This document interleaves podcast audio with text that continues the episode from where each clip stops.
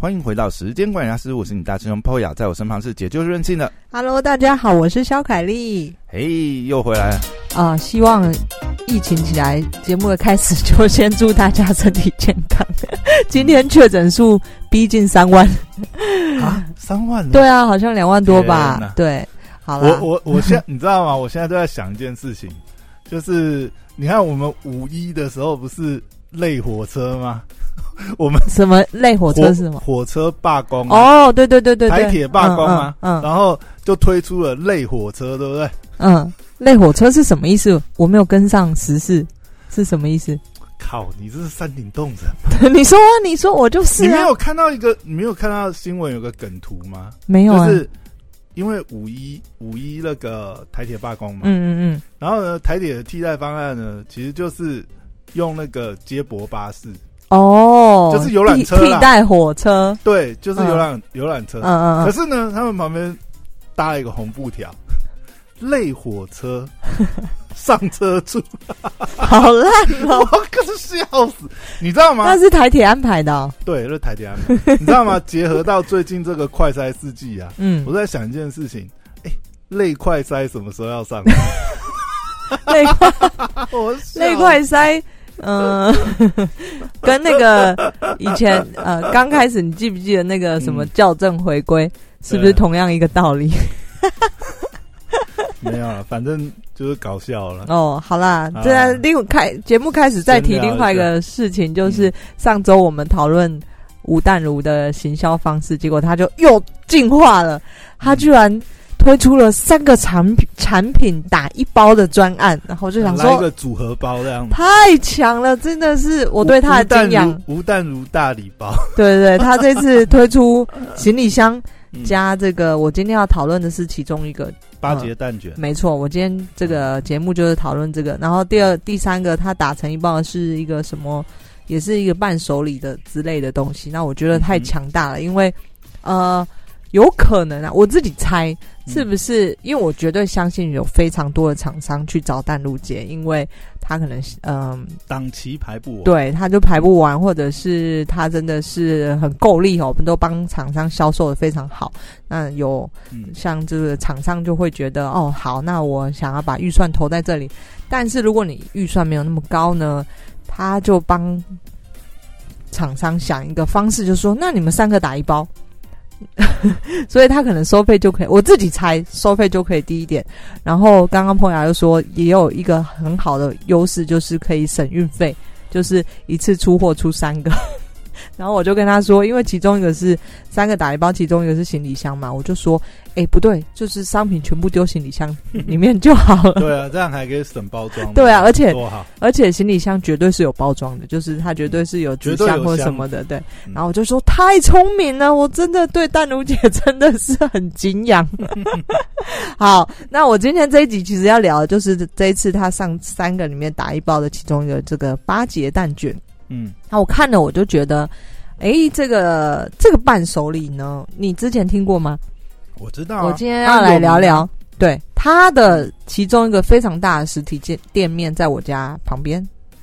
哦，在永康街那边。那永康街的店面，大家都如果住台北应该知道，就是永康街的店面其实还蛮、租金应该都蛮贵了。它就正在信义路上面，非常大的一家。他他其实几年前就开了嘛。如果不是因为这个疫情，其实蛮符合它产品就是品牌定位。对你看它有一个造型又是特殊的，而且本来就是主打伴手礼，嗯因为它它的呃礼盒包装其实就是做的蛮不错的，对，那单价也当然就是稍微高一些。嗯。所以它作为伴手礼的话，我觉得就是那个定价策略来讲是 OK 的。但我就在想说，伴手礼这么多，为什么呢？它能够突围？因为呃，我们像如果你是厂商，当然你每一年在送礼，其实也会接触这些伴手礼哦。然后我就在想说，它为什么能够突围出来，就是变成网络号称呢蛋卷界的 LV。那以这个八字形的八节蛋卷打响名号，所以它其实是我大概继海边走走之后，海边走算是也蛮厉害的伴手礼，之后又窜出名声的，就是这个伴手礼礼盒，那我就去研究一下，就想知道它到底为什么串出来啊。然后有一篇数位时代写的文章，我觉得有稍微就是提了它跟其他伴手礼不一样的地方。那它怎么做的，让它可以年营收这个破亿哦？创立第一年就破亿，这个是非常非常厉害。接下来还年年翻倍成长。那嗯，我自己在看到这个。街边店，他在永康街的街边店，大概过年前哦，那个排队人潮就是不夸张，像中秋礼盒在排那个月饼一样，就是排到大马路边都还在排。然后我想说，到底蛋卷有什么魅力呢？那我稍微研究了这篇文章，我觉得它几个很厉害的地方，就是首先它第一个呢，它跟大家不一样是，它居然是要保持这个它的产品的稀缺性。嗯，这个根本是反向思考啊！所有伴手礼都会觉得，我能够铺货的地方，我就是尽量铺。嗯嗯，什么百货门市啊，或者是电商平台啊，全部能铺尽量铺。但是他居然为了要控制这个，不要让大家太容易买到啊，觉得它是一个呃不是太特别的东西，他就去控制这个量，让。九成的订单都集中在自己的官，就是官网里面。那我就觉得这个是跟其他的伴手礼很不一样哦。就是我自己在买东西，你那个消费者心理他抓的非常到位。嗯，买东西送别人，我当然要买一个很特别的东西呀。对啊，所以他就是我觉得这一点就是他跟其他伴手礼很不一样的地方，就是基本上他很少这个把他的通路摆在。其他的电商啊，或者是实体店面，那这个呃，还有那个应该是早期的策略了。他现在其实还好，他现在其实通路上也有。嗯，可是我觉得早期用这招非常非常好，就是我会想到我自己，因为我一开始其实我也都没有上其他的通路，嗯，就是我也没有上电商平台，我全部都靠自家官网。那好处是，你真的完全可以掌握你的。订单资料，你的顾客长什么样子？嗯，他们的需求是什么？因为我连客服我都是自己全部自己处理嘛，我也没有外包什么，所以我每次都会在检讨到底客人他们问了些什么东西，什么什么样的问题，有什么需求性，什么集单的比例大概多少，然后男生女生的比例大概多？喂喂喂喂。就是我自己官网的订单，我可以掌握这个呃客人的需求是什么，男女的比例是多少。其实，在对我自己在未来的行销的活动上面，我会特别去针对这些顾客的需求啊，或者是他们对客服的回应去去做活动。那我觉得这个最好的状况是还是透过自己的那个方式去接触客人。对，但是这种方式真的，老实说，在一开始，呃，是蛮难经营的，就是因为你的网站没有流量，你必须要靠什么方式去把这些流量导到你的官网来？我觉得这个是蛮大的。因为你如果从零开始，又是一个新品牌，你其实没有什么基础的话，真的是呃，没有什么累积啊。但是。其实我我有听过这个创办人，就是就是巴尔代人这个创办人自己分享过，我大概知道他他初期的一些状况。嗯，因为他嗯，他算是在创这个品牌之前，其实也创过也其他的。创过很多，他有开过开过火锅店啊什么，然后他本来就是行销公司嘛，所以他也。帮蛮多呃厂商啊品牌操作过，对，所以他在超品牌这边，他其实是累积蛮多年的经验，他不是从零开始啊，可以这样讲，所以他的起点上来讲是蛮好的，就是一开始的时候，他其实你看，呃，就像你开始讲说，哎，为什么这个伴手礼那么多，对不对？那为什么要选它？嗯，你看光他从一开始这个造型，这他其实这个东西是蛮大的突破了。因为我们从来没看过八字形的，对，八字形而且他很聪明，因为送礼的东西，大家希望送出去，收到的人希望是一个讨吉利的，对。那他居然去把蛋卷把它做成八这种发的感觉，而且你看他他这个又有谐音嘛，对，八姐，所以这个就很很聪明啊。就是不从从这个八节或者是呃礼品上的这个呈现的样式，对，就是他是一个你一看就知道他不是传统工厂做食品出身的人。不过我呃对，但是其实我听过他讲过了，他嗯他有讲过，他当时其实一开始也不是要做蛋卷。那是什么？反正他有一个契机啦，他就是接手了一个食品工厂，然后请那个师傅，后来就是研发这样子，嗯研究这个。然后呢，其实他一开始不去上其他通路，还有个原因是因为他一开始行销就蛮成功，加上真的是很特殊的造型。他一开始的问题是他是什么产能不够，所以他自己卖就已经是卖不过，而且他的状况是 那不就跟我也一他样他？他没有想要做饥饿营销，就跟上次 background 那个 James 讲的一样啊，没有 商人没有在想要做饥饿行销了。可是他如果说他如果说货做不出来，嗯我我可以卖，我为什么？我我的意思是，我的意思我的意思是，像我们这种嗯，就是比较小型的，从零开始的，对，没有那种没有那种余欲去做什么饥饿行销。嗯饥饿行销，老实讲，真的你要很有实力，你真的是很有，你可能是呃知名的这种传统传统大厂，嗯你在做做个新牌子，你可能想要呃特别利用饥饿行销，让它一开始变成热点。嗯。但正常来讲，不会用这种非常规的听起来。啊，这个也合理，就是他没有一个呃，没有没有那么大的产能能够应付电商就是平台的销售量。但我觉得这一个出发就是误打，也不叫误打误嗯撞，就是因祸得福。其实我自己也是一样，因为我跟他一样，其实。呃，嗯我们算是自己做品牌，开始小厂起家的。你一开始不可能有那么大量的货，所以当然我一开始也是呃会在我官网销售，的确是其中一个原因是考量这个原因哦。但是真的为什么我说因祸得福，就是我每一个订单都是我们亲自审核过，我们知道这个订单的来历是什么，所以你嗯反而因而获得了很多顾客的轮廓。你你像他不是食品厂出身嘛，他嗯他我相信他一开始对这个伴手礼或者是对蛋卷的顾客轮廓绝对没有呃那种呃二代或者什么他们传统本来就是接手的那个出身的那么熟悉。那我相信他一开始就是透过自己官网销售，自己亲自去看的一些订单，然后获得的顾客轮廓，对他后来的布局也是有帮助的。嗯那比方说呢，我觉得他有一点非常厉害，就是呃，他居然去观察到，就是他其实很多的商务客，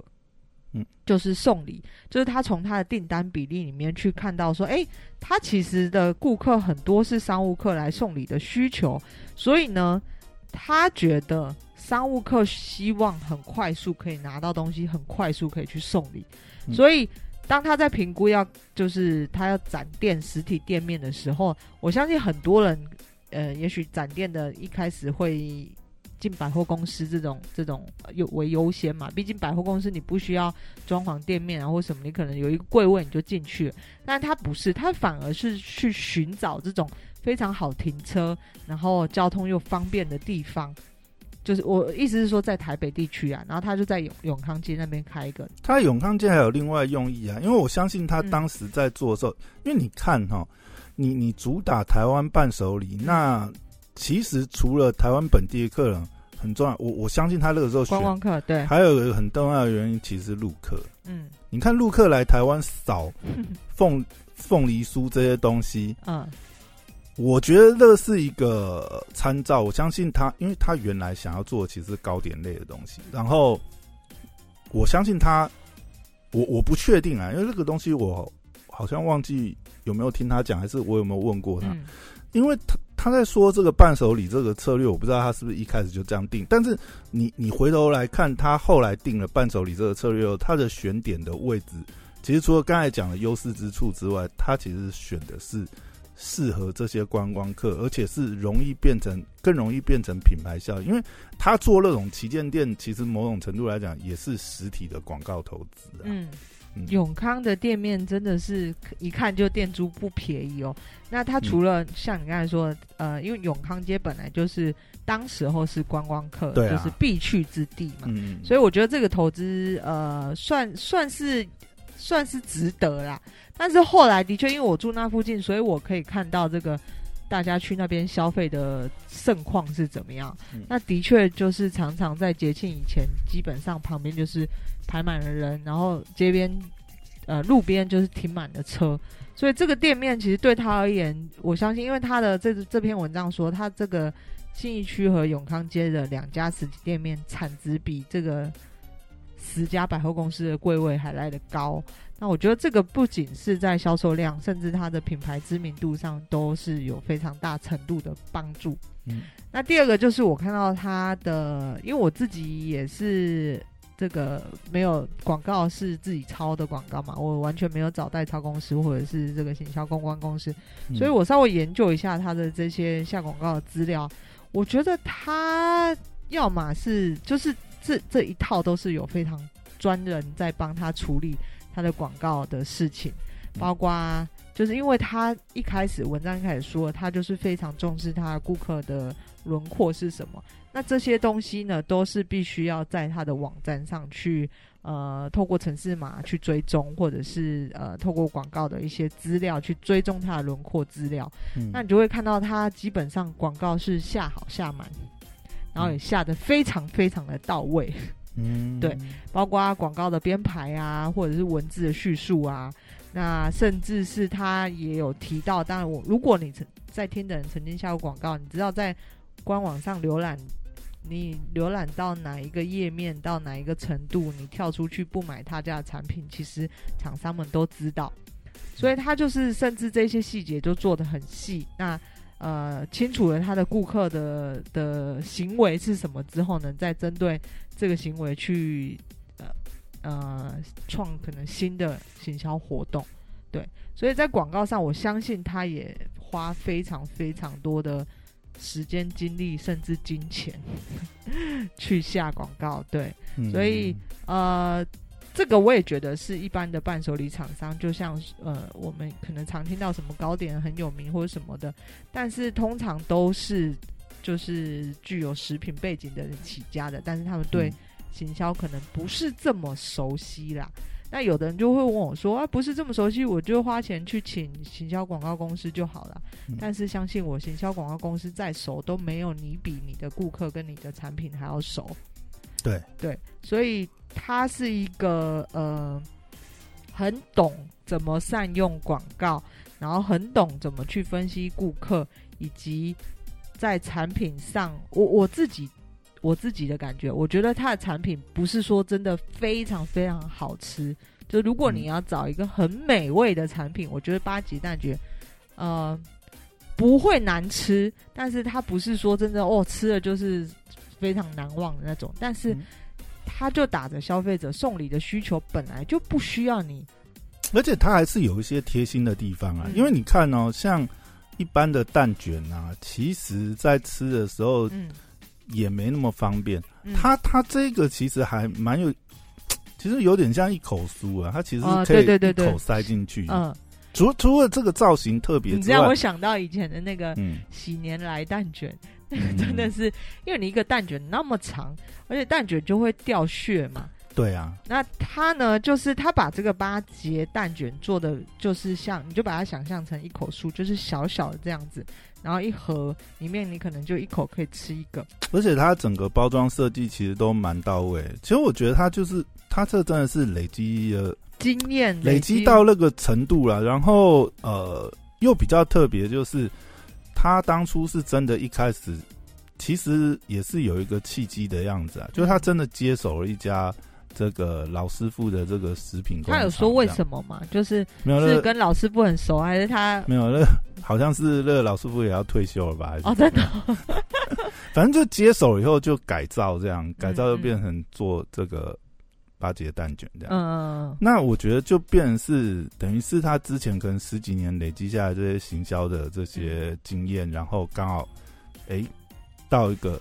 真的是有特色对的产品出来，嗯把它整个包装起来。那其他每一个东西都点都有到位，了。包括这个取名，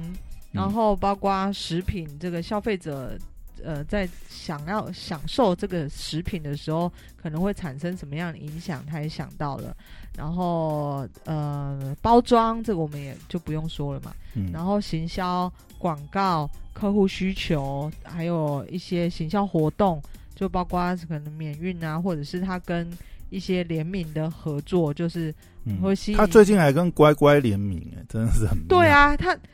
他你你会发现他会锁定每一种不一样的消费族群，可能是嗯。小孩子，你看乖乖，或者是可能是喜欢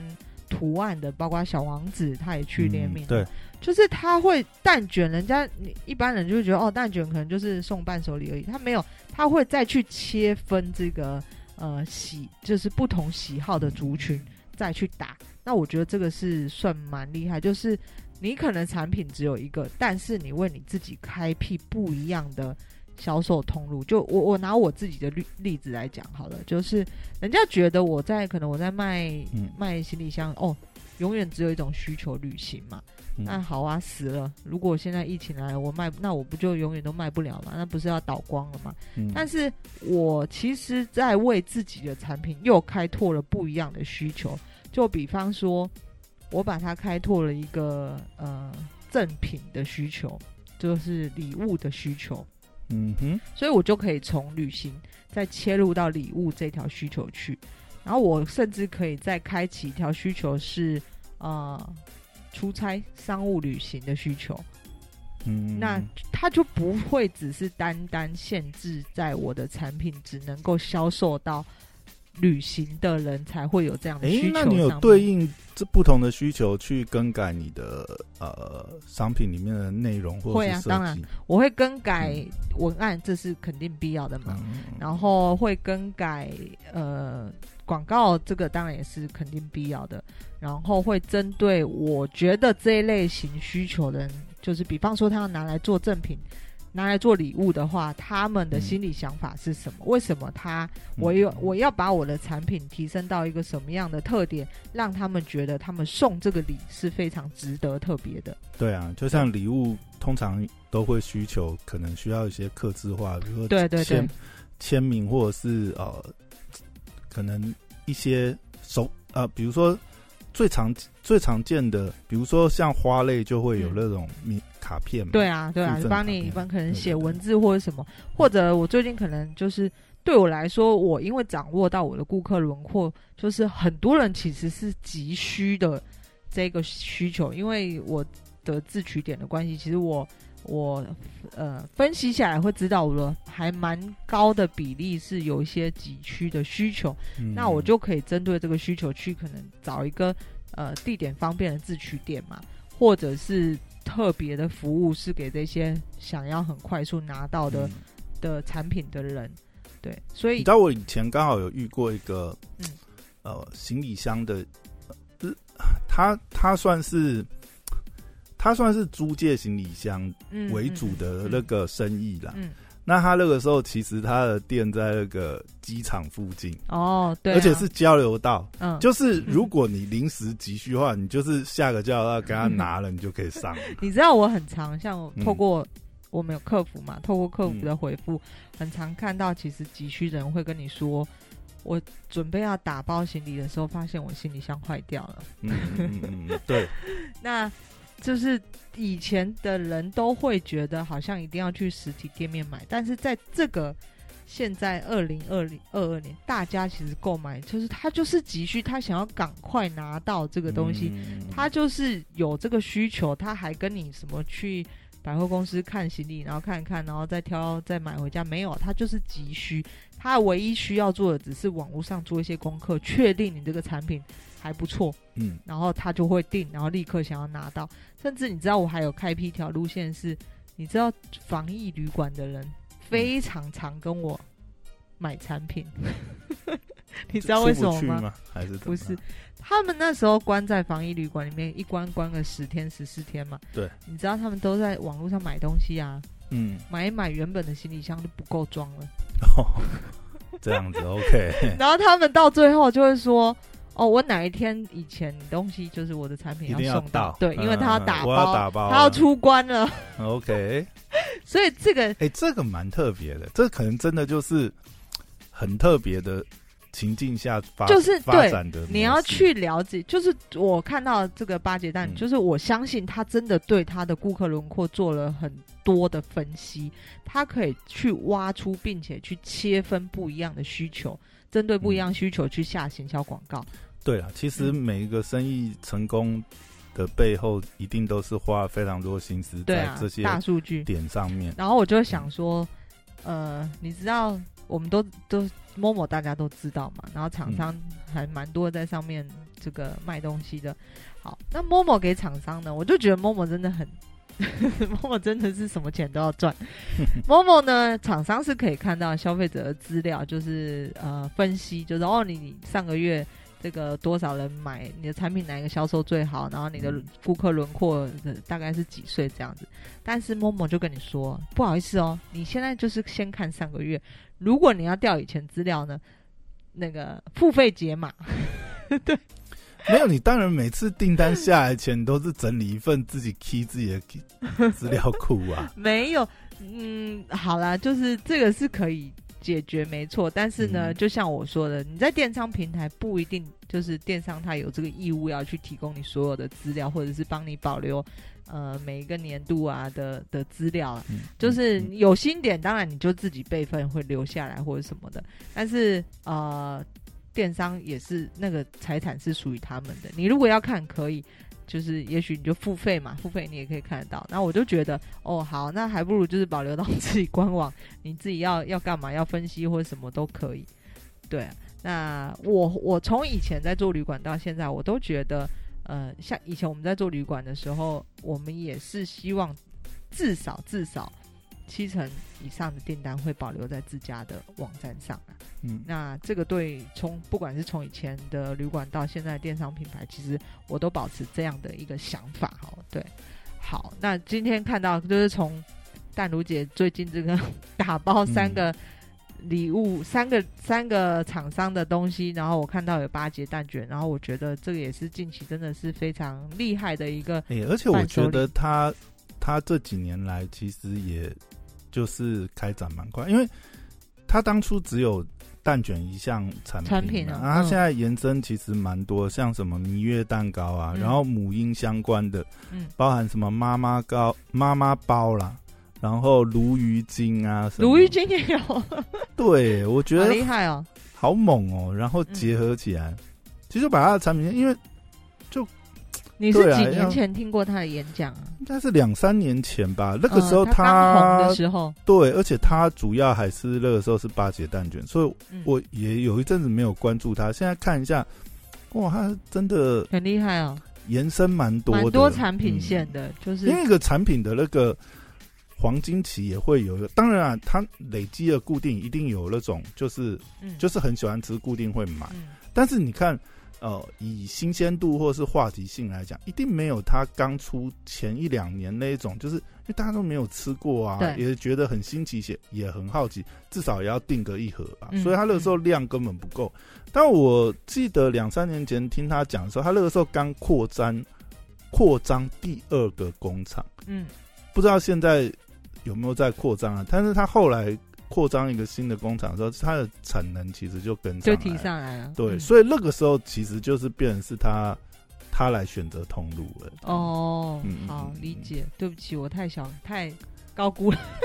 没有啦，一开始一定大家都有会想说你能做多少，但可是我因为我对他的印象是，嗯，我觉得他背后肯定是有这个有雄厚实力的。就是我没有想到他其实跟我们一样是没有，他也是从零开始，零开。始的。哦，嗯那真的蛮厉害的。嗯这个创办人是一个女生，对不对？对啊，而且没有他就是夫妻嘛，然后嗯但是主要出来是这个创办人主要出来出来是这个女生。对对是嗯他太太这边。对啊就是蛮厉害我觉得卖食品的就是可以参考一下他们。就是他真的每一个点我都做一个品牌的成功不是没有原因的他们就是每一个点都顾得非常非常好就很用心哦。所以如果大家有在卖产卖产品是卖食品做伴手礼的可以参考看看包括甚至海边走走我也觉得也是非常厉害的一个伴手礼厂商。对对啊。ok 好那今天分享就到这边谢谢大家拜拜。拜拜。